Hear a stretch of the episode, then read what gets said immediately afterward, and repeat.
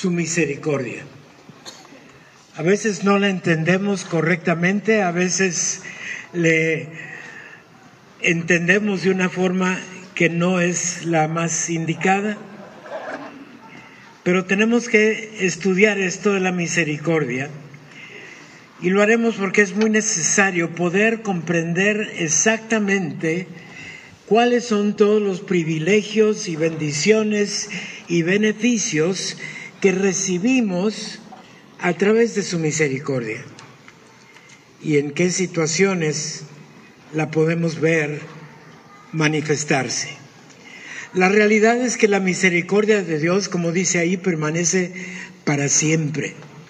Y es un atributo, como dice aquí en la pantalla, es un atributo que nos conviene nos conviene entender la misericordia de Dios para poder disfrutarla al máximo, para poder reclamar los beneficios que a través de ella viene y ah, junto con esto de, de la misericordia a través del año vamos a estar estudiando otras formas en donde cada día, cada estudio, cada sermón, cada vez podamos conocer mejor a Dios.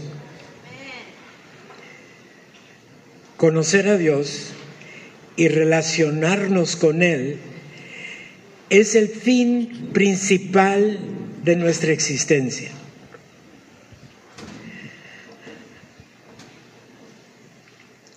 Amar a Dios es imposible si no lo conocemos bien. Y amar a Dios es el propósito de nuestra vida. Y estaremos viendo otros atributos como el amor, la bondad, la benignidad, la merced, la gracia. Y, y, hoy vamos a enfocar sobre la misericordia. Y podemos entender que la bondad de Dios es que la característica, una de las características de Dios es que Él siempre, Él va a provocar o proveer un bien para nosotros. Eso es su bondad. Nos bendice, nos da bien, nos produce bienestar. ¿sí? Y su benignidad es que no nos hace daño, jamás nos va a hacer un daño. En la medicina, cuando hablamos de, de, tumores, por ejemplo, podemos identificar tumores malignos y tumores benignos. Los tumores malignos son aquellos que con su mera presencia nos conducen a la muerte física, tarde o temprano. En cambio, cuando hay un tumor benigno, ahí está, pero sin hacernos daño. Así de sencillo. La merced de Dios que no es propiamente uno de los atributos en, el cual vamos a enfocar más adelante, sino que la merced de Dios es la expresión de su bondad y su benignidad, en donde haces en Dios mismo surgir sentimientos muy en particular en relación a lo que ve que está sucediéndonos a nosotros. Su merced es tener compasión, es sentir lo que nosotros estamos sintiendo. Es una pasión compartida, de ahí viene la palabra compasión. La misericordia de Dios es una de las expresiones del amor de Dios. Por eso, cuando leíamos al principio que nos dice que Dios es bueno y porque para siempre es su misericordia, porque es bueno, porque es benigno, porque es, es, bondadoso, al igual es misericordioso. Una de las formas en que podemos definir la gracia es que nos concede todo aquello que nos concede, aun sin que lo merezcamos recibir.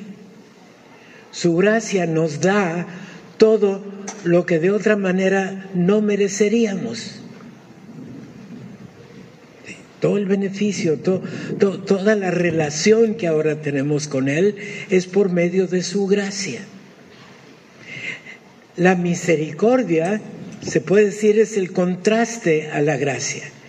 La misericordia es que no nos da, di conmigo, no me da lo que merezco. Porque ¿qué mereces? Mejor no lo decimos, ¿verdad? Mejor nos quedamos sabiendo que Él es misericordioso y que es tan misericordioso que aquello que pudiera nosotros por, por nuestro mismo ser merecer, no nos lo da. La condenación, el castigo. Y estoy hablando particularmente de nosotros como creyentes, como aquellos que hemos depositado nuestra fe en Cristo Jesús. Vamos a enfocar en el versículo que está ahí en Gálatas, ¿sí? Un versículo muy conocido.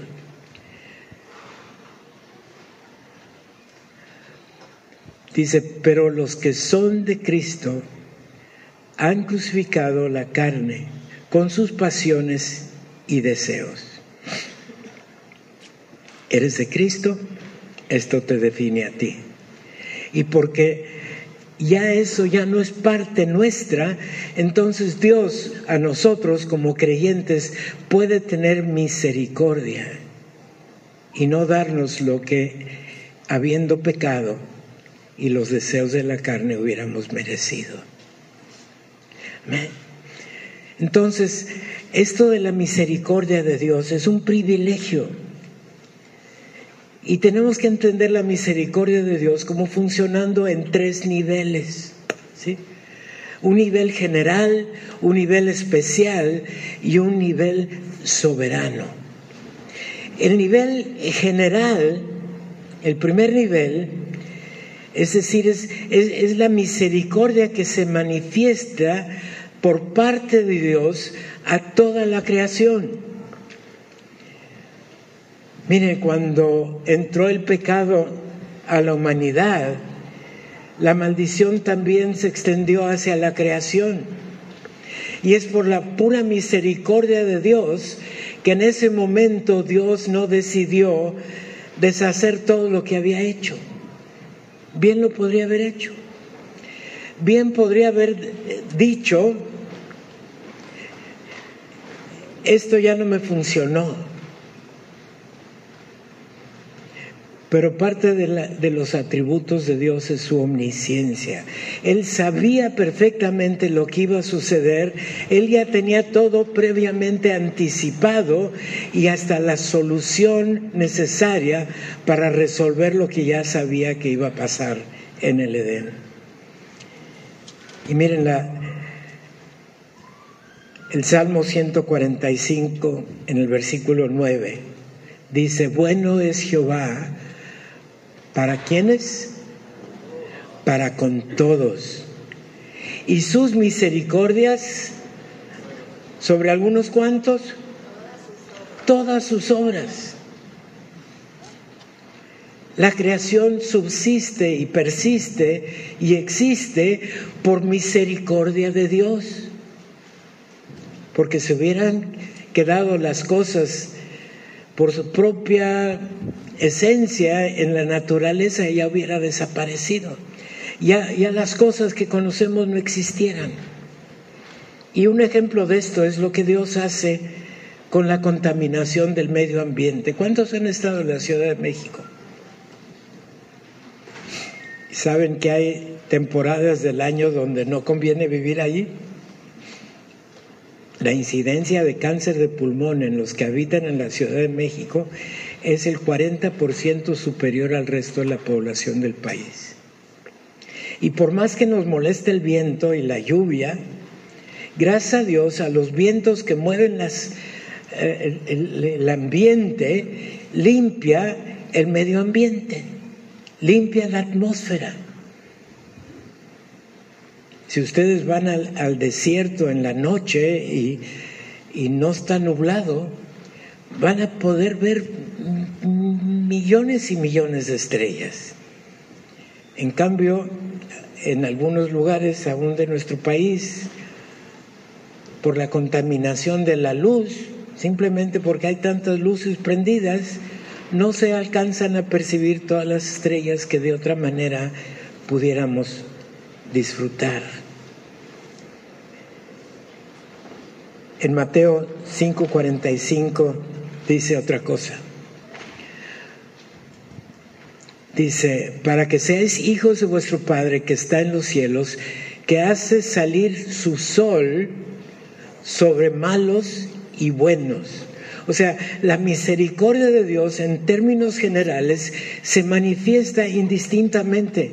Para Él no le importa si eres bueno o si eres malo.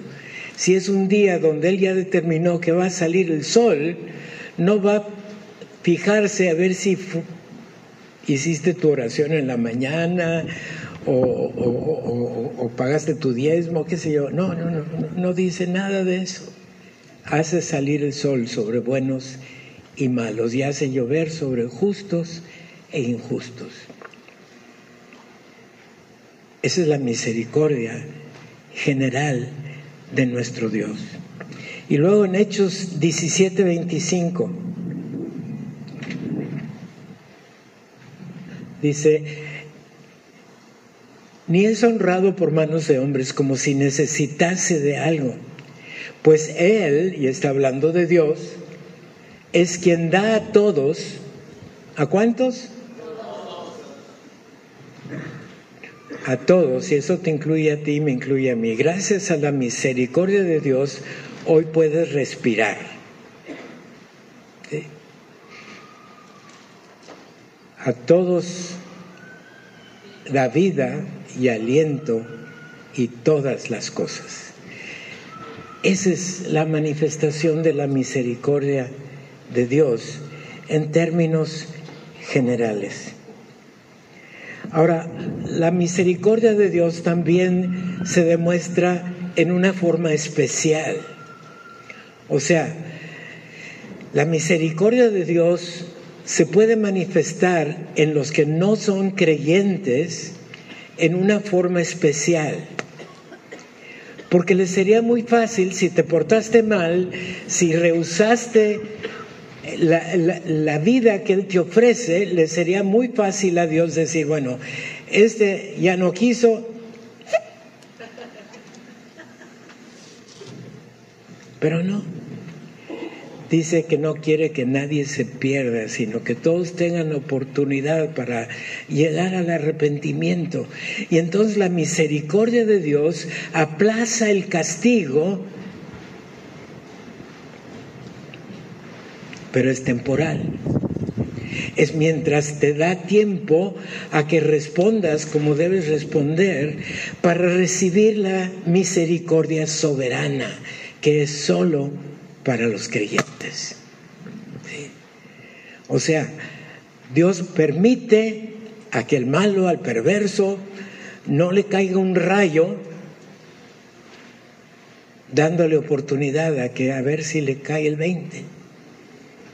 Pero si no le cae el 20, si persiste en su, en su maldad, si persiste en sus pecados y obstinación y soberbia y decir yo no necesito a Dios. Alguien eh, lo expresaba de esta manera.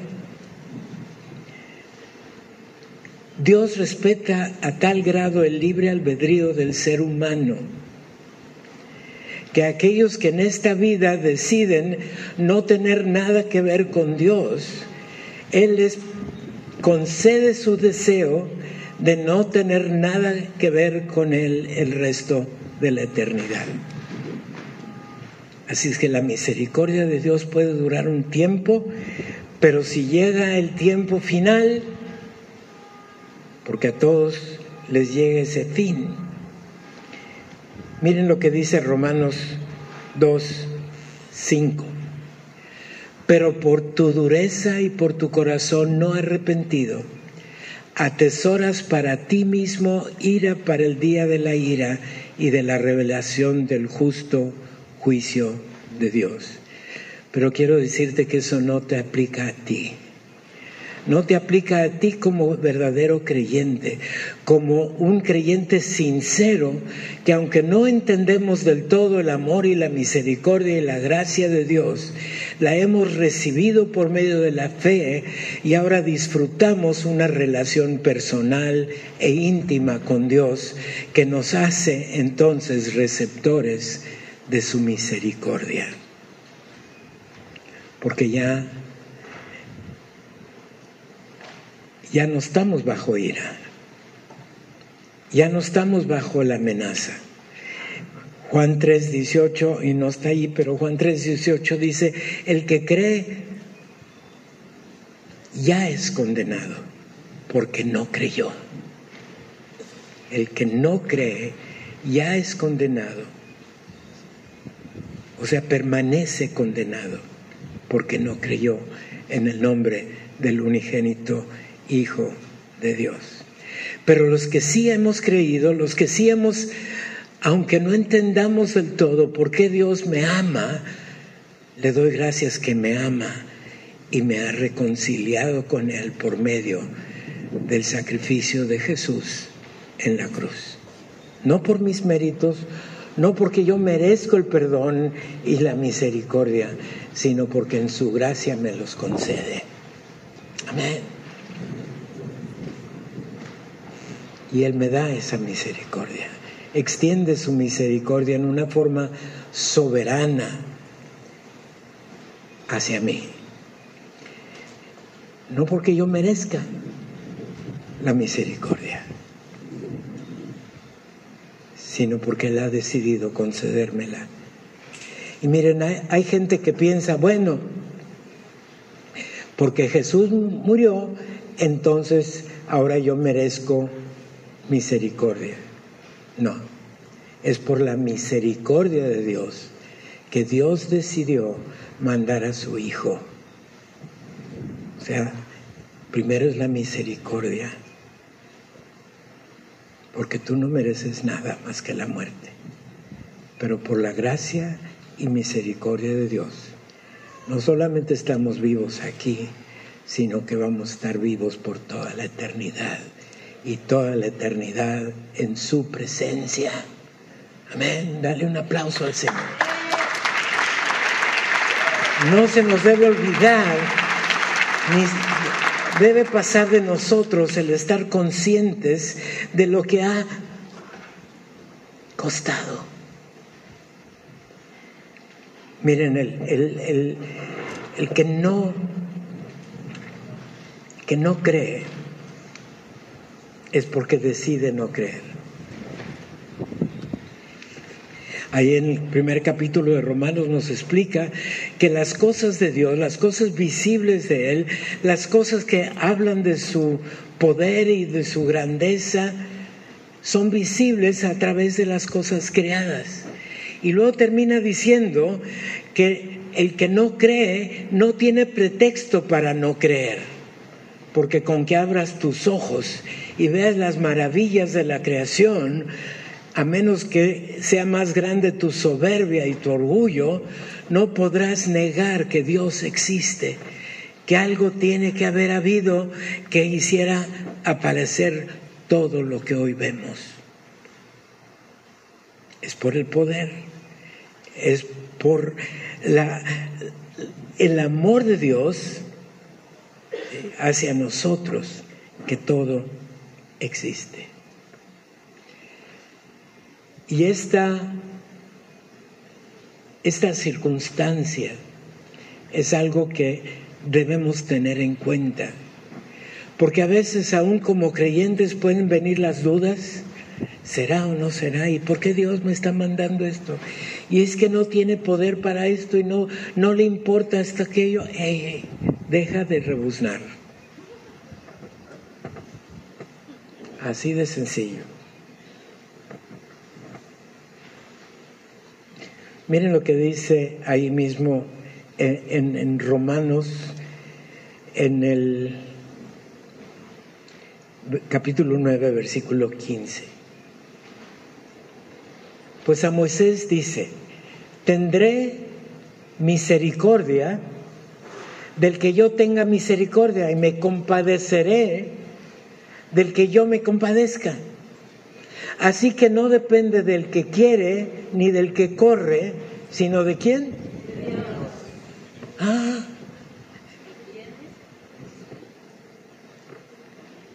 ¿Tú eres receptor de la misericordia de Dios?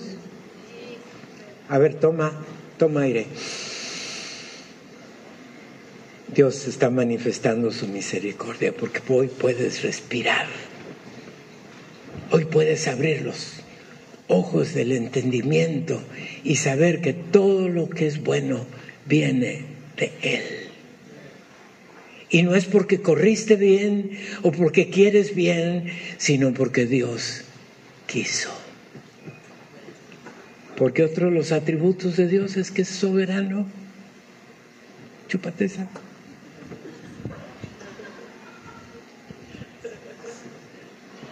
¿Te va a pedir permiso para amarte? ¿Te va a pedir permiso para cuidarte? ¿Te va a pedir permiso para proveer tus necesidades? ¿Espera que tú le mandes una lista de mercado para concedértelas? Dice que antes de que tengas tú tu pensamiento, Él ya sabe. Y no te va a dar algo que no te convenga aunque te aberrinches y digas, no, no depende del que corre ni del que quiera, depende de Dios, porque Él es todo sabio, es todo poderoso, es todo conocedor y Él sabe lo que tú necesitas. Y luego en el versículo 16 lo enfatiza muy bien, así que no depende del que quiere ni del que corre no depende de ti. Simplemente depende que Dios te ama.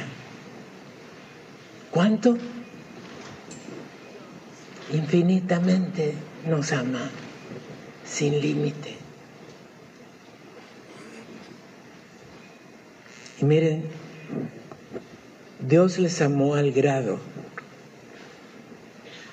nos amó al grado de que a pesar de saber de cuántos miles y millones de personas iban a despreciar su amor, porque sabía de antemano que tú lo ibas a amar, por eso hizo todo lo que hizo. ¿O no sabía? Claro que sabía. Es omnisciente, sabe conoce todas las cosas. Y esta misericordia soberana de Dios, la tercera manera en que se manifiesta, tenemos que entender que está limitada a los que somos creyentes. Porque la misericordia soberana de Dios viene a ti en respuesta a tu fe. Y la fe ni siquiera es tuya, es parte del fruto del Espíritu Santo en ti. Y porque tuviste a bien reconocerla y establecerla como una norma de tu vida, entonces la misericordia de Dios viene en una forma soberana sobre ti. No la mereces, no la trabajaste, no hiciste obras de caridad, nada. Lo, miren, dice la palabra que siendo aún pecadores, Cristo murió por nosotros. No se esperó a la que fuéramos buenos para venir a morir. Es más, el Cordero de Dios nos dice la palabra que el Cordero de Dios fue designado para morir por ti y por mí desde antes de la fundación del mundo. En la escuela dominical estamos estudiando esto del plan eterno de Dios, que no han sido una serie de experimentos o accidentes, es algo que Él determinó desde un principio y nos incluyó en su plan y lo está llevando a cabo, le guste o no le guste a quien no le guste o le guste. ¿De acuerdo? Y qué privilegio es saber que somos parte de ese plan eterno de Dios, que incluye los beneficios no solamente para esta vida, sino para toda la eternidad. Sabíamos perfectamente cómo estábamos antes. Dice ahí en Efesios que estábamos muertos a causa de los delitos y pecados. Y Él los dio qué? ¿Qué dice? Y Él os dio vida a vosotros cuando estabais muertos en vuestros delitos y pecados, en los cuales anduvisteis. Y no importa que también te portes ahora, pero todos tenemos o tuvimos antecedentes en los cuales anduvimos en otro tiempo, siguiendo la corriente de este mundo, conforme al príncipe de la potestad del aire, el espíritu que ahora opera en quienes? En los hijos de desobediencia. Pero por la misericordia de Dios, tú ya no cuentas entre los hijos de desobediencia porque has puesto atención a la invitación que Dios extendió por medio de su Hijo.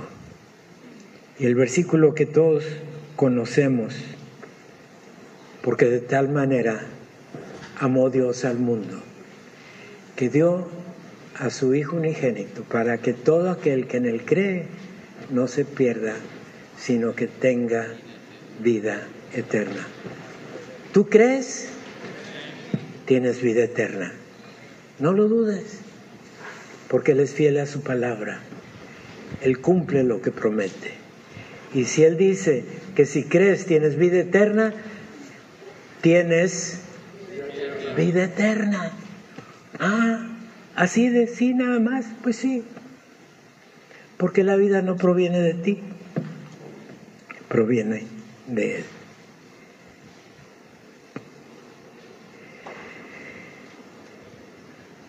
La jactancia de algunos de pensar que si no se entregan a Dios, si no aceptan su invitación de su gracia y de su misericordia, de cualquier manera serán tarde o temprano objeto de su misericordia.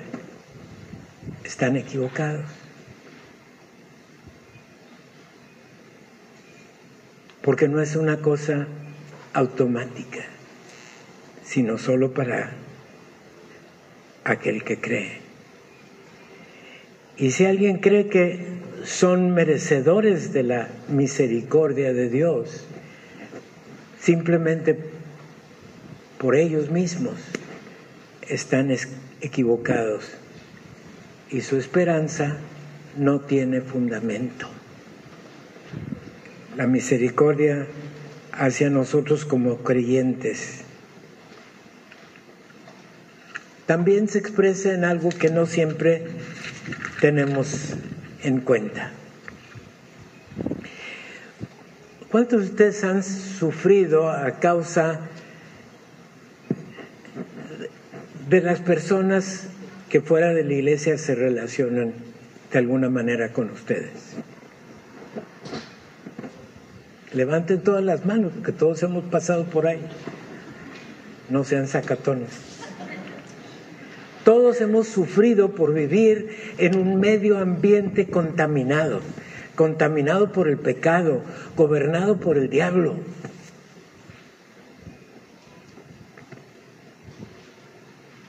Hola. Y saben la misericordia de Dios al castigar a aquellos que no responden a Él y negarles la presencia ante su presencia en la eternidad. Al mismo tiempo nos está diciendo a nosotros, hijito, acá conmigo ya no vas a tener que aguantar a todos esos. Díganme si no es una manifestación de su misericordia. Que vendrá el día en donde todas aquellas circunstancias que ahora tenemos que soportar, todas aquellas personas en el trabajo o en la calle o esto a saber dónde, tenemos que aguantar. Llegará el momento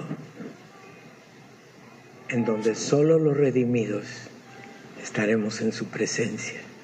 Y ya no habrá más llanto, ni más tristeza, ni más dolor, ni más angustia, ni ninguna de las cosas que hasta ahora nos pueden agobiar en esta vida, porque estaremos en la eternidad con Él. Ahora la pregunta necesaria es, ¿dónde vas a pasar tú la eternidad? ¿Estás segura? ¿Estás seguro de tu relación con Él? Insisto, no es porque te portes bien o porque hagas méritos o te vayas hincado de aquí a la villa. No va por ahí la cosa.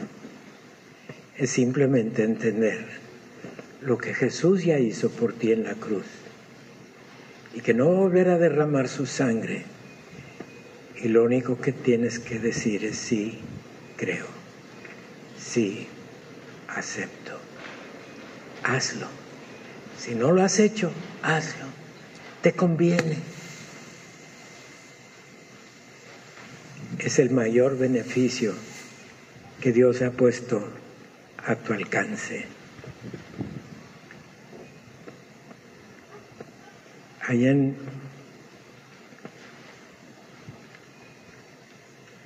el Salmo 57, 10, nos habla de algo que no logramos entender porque está fuera de nuestro entendimiento. Dice, grande es hasta los cielos tu misericordia y hasta las nubes tu verdad. ¡Wow! Grande. ¿Cuánto es grande?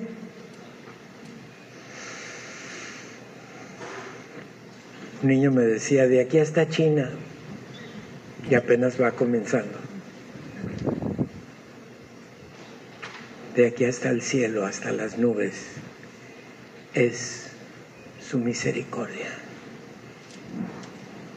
Y sabes, tú eres objeto de su misericordia. ¿Lo mereces? ¿Lo merecías? No. Pero lo recibes y lo disfrutas simplemente por creer. Y dice en el Salmo 103, en el versículo 11. Porque como la altura de los cielos sobre la tierra, engrandeció su misericordia sobre los que le temen. ¿Qué tan alto? Todavía están descubriendo nuevas galaxias, imagínense. Y no hay límite de la misericordia de Dios para los que le tememos, los que le amamos, los que le aceptamos, los que le buscamos, los que dependemos de Él y no de las circunstancias. ¿Sabes cómo te cataloga Dios a ti como creyente? Vamos a ver qué dice Romanos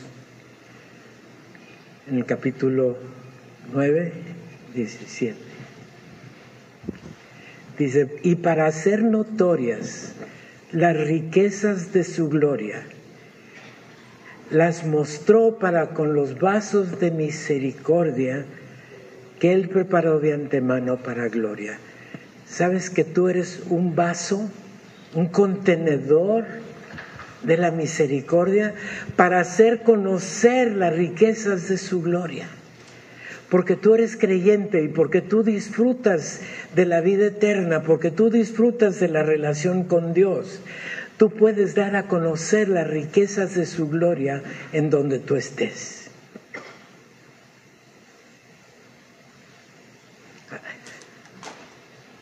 Hace siglos, correctamente el siglo pasado, había un un canto que cantábamos, brilla en el sitio donde estés. Los viejitos junto conmigo se han de acordar de él. Brilla en el sitio donde estés, puedes con tu luz algún perdido rescatar. Brilla en el sitio. Damos dos. Podemos brillar porque no es nuestra luz la que brilla, es la luz de Cristo. ¿Y qué dice Tito 3:5?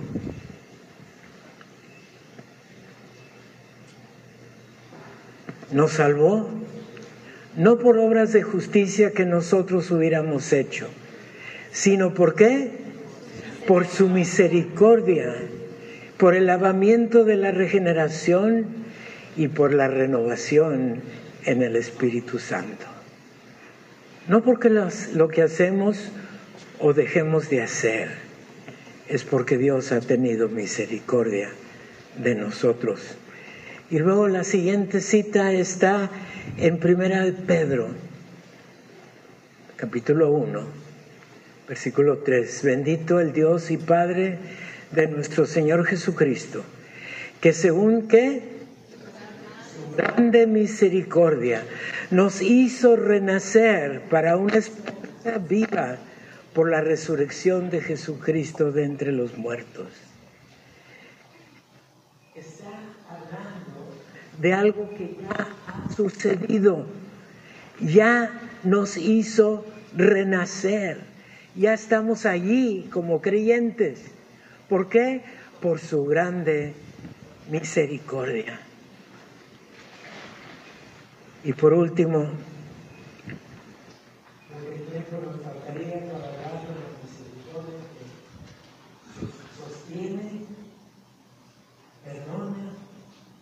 ve, conserva, preserva, no solamente la creación, sino a nosotros mismos. Porque Dios, termino con este versículo, Dios es el de Corintios y el final. Según de Corintios 1.3 dice, bendito sea el Dios y Padre de nuestro Señor Jesucristo Padre de misericordias y Dios de toda consolación. Levanta tus manos al Señor y en esa actitud recibe la consolación. Hay cosas que nos duelen, que nos agobian, a veces nos entristecen, pero Dios es Padre de misericordia y de consolación. Y Él te dice, Marta, recibe mi consuelo. Edgar, yo soy Padre de misericordia. Dani, Vane, cada uno de nosotros. Él es nuestro Padre, Padre de misericordia y de toda, toda, toda consolación. A Él sea la honra y la gloria por todas las edades, de aquí y por toda la eternidad. Amén.